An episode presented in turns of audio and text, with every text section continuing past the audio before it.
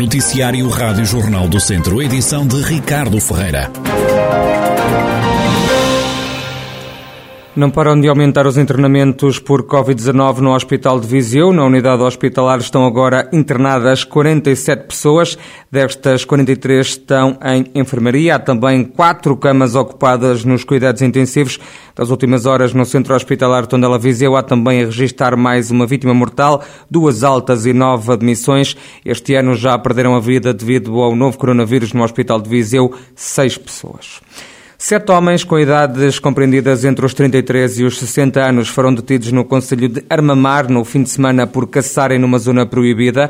Segundo a GNR, os homens foram abordados no âmbito de uma ação de fiscalização ao exercício de ato venatório para prevenção e detecção de situações ilícitas quando se encontravam no terreno onde não é permitida a caça, nomeadamente a menos de 500 metros de uma área turística. No decorrer da ação, os sujeitos foram detidos, tendo também sido apreendidas as respectivas cartas de caçador, sete armas de caça, livretes e 47 munições. Os detidos foram constituídos erguidos e o caso remetido para o Tribunal de Lamego.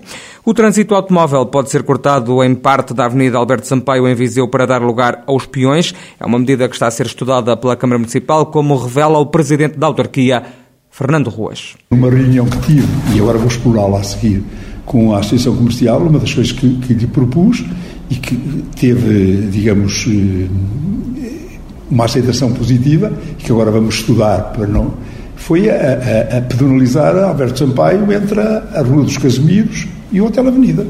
Torná-la mesmo uma zona pedonal. Aliás, as zonas pedonais que queremos eh, eh implementar em Viseu é exatamente este parte de Alberto Sampaio e a Rua de Comércio.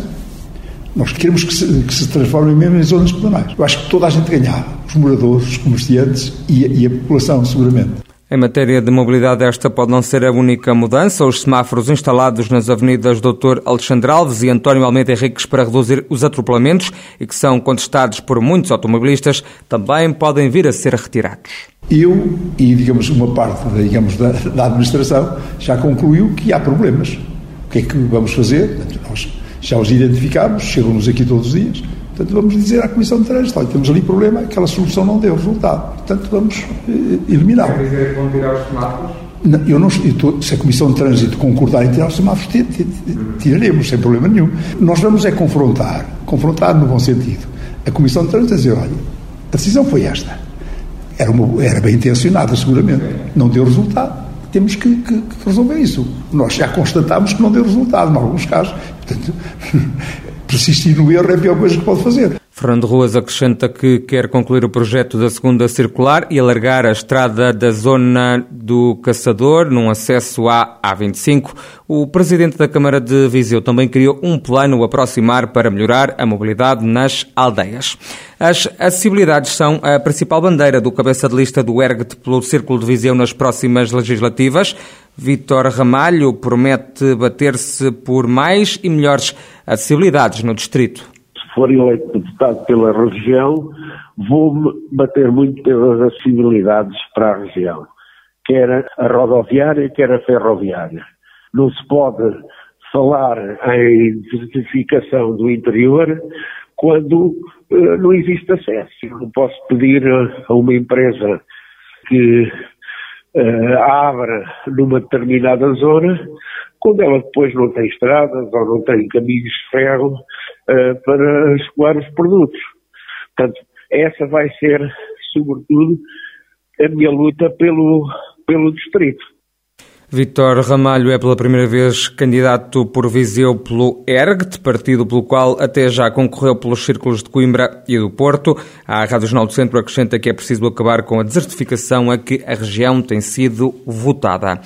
O município da Guiar da Beira disponibiliza agora funcionários para ajudarem os habitantes das freguesias do Conselho. Este serviço de proximidade resulta de uma promessa eleitoral, é o que salienta o presidente da autarquia, Vítor Cunha. Esta medida insere-se numa ideia que defendemos em campanha, que foi, digamos, fazer cada vez mais um serviço e prestar cada vez mais um serviço de proximidade às nossas populações.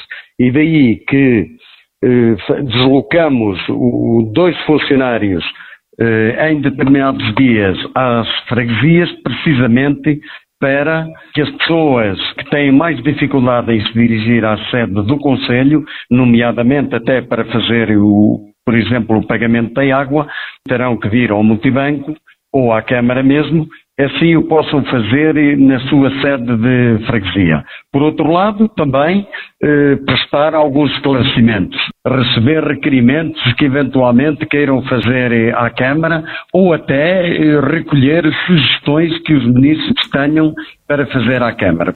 Os funcionários do município vão pelo menos uma vez por mês a cada uma das freguesias, mas até podem ir mais vezes. Começaram precisamente hoje, já se dirigiram à freguesia do Erado, eh, e, e, a partir de hoje faremos esse serviço depois eh, programado. As freguesias já têm conhecimento de quais os dias em que esses funcionários se dirigem às respectivas localidades nós estamos numa fase experimental. Começamos hoje, por isso vamos ver também a receptividade que tem, vamos ver o alcance que a medida eh, pode ter e vamos pesar, vamos ver o, a relação custo-benefício e depois decidiremos as vezes que é necessário ir à mesma freguesia por, por mês. Virgílio Cunha, presidente da Câmara de Aguiar da Beira. E são 10 as iniciativas agendadas para assinalar os 10 anos da Mostra de Dança Contemporânea New Age New Time, este ano rebatizada pelo Teatro Viriato de Novas Ações, Novos Tempos. O festival começa já na próxima sexta-feira, termina a 29 de janeiro. Para além do novo nome, o encontro dança contemporânea acontece noutro mês, de novembro salta para janeiro, num ato de arrojo, foi o que salientou em conferência de imprensa esta terça-feira a diretora do Teatro Viriato, Patrícia Portela. O Nantes chegou à décima edição, normalmente costumava ser em novembro, uh, nós optámos uh, num, num, num, ato de, de, de, que eu poderia dizer, não é radical, mas um ato de arrojo e de ousadia de lançar eh, de começar o ano com uma programação de dança, toda ela dedicada à ideia de corpo.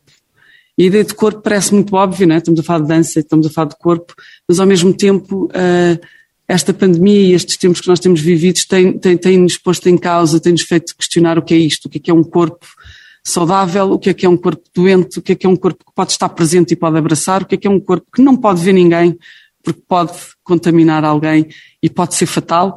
Uh, o que é que pode ser também fatal não ter alguém por perto e não poder abraçar alguém? A mostra de dança abre já na sexta-feira com o espetáculo Bate Fado, que cruza dança ao fado. Foram convidados para esta décima edição do evento vários criadores. Convidámos vários artistas que consideramos uh, fundamentais e, e, que fizeram e que desenvolveram um trabalho, muito deles foi, foi trabalho desenvolvido durante a pandemia, portanto também, ou seja, são corpos resistentes, são obras feitas por corpos resistentes e artistas resistentes uh, para nos mantermos em contacto. O ano passado o festival não se realizou por causa da pandemia. Este ano há ainda mais casos de Covid-19. Ainda assim, Patrícia Portela gostava de ter casa cheia no Teatro Viriato. São tempos difíceis, uh, são tempos que nos exigem, e são tempos confusos, não é? Nós nunca sabemos se agora se, se pode, se não se pode e com, com que situação. Uh, e acho que a única maneira de ser, de ser, de convidar o público é, é, fazer um programa que não se possa perder. E eu acho que foi essa a grande, a grande aposta que nós fizemos. São tudo, é tudo, são tudo espetáculos únicos. Eu queria contar com casa cheia. Mas claro, estes tempos nós não sabemos como é que correm. Não sabemos como é que será daqui a uma semana. Portanto, vamos tentar estar cheios, uh, lutados, claro, uh, mas claro, sabemos que, que os tempos não são, não são os mais fáceis, mas acho que foi uma boa aposta. Pelo mesmo diapasão, afinou a vereadora da Cultura na Câmara de Viseu, Leonor Barata. Este lançamento deste festival nesta altura, ainda que mantenhamos muitas incógnitas, é, é de facto importante que o público volte aos teatros e que os teatros voltem a estar cheios e que os artistas voltem a ocupar os, os palcos. Por outro lado, o festival é já uma, uma espécie de marca deste, deste teatro, que é um teatro que ele próprio está muito associado à dança e que Viseu, a própria programação cultural da cidade, está muitíssimo associada à dança, e nomeadamente à, à dança contemporânea. E, portanto, esta possibilidade de termos no palco do teatro da cidade um, um, programa tão diferenciado e com tantos espetáculos e para tantos públicos e tão diversos, é para nós um motivo de, de grande contentamento. O New Age New Time, este ano intitulado de Novos Tempos, Novas Ações, abre a temporada de 2022 do Teatro Viriato. O uh, festival começa já na próxima sexta-feira, termina a 29 de janeiro.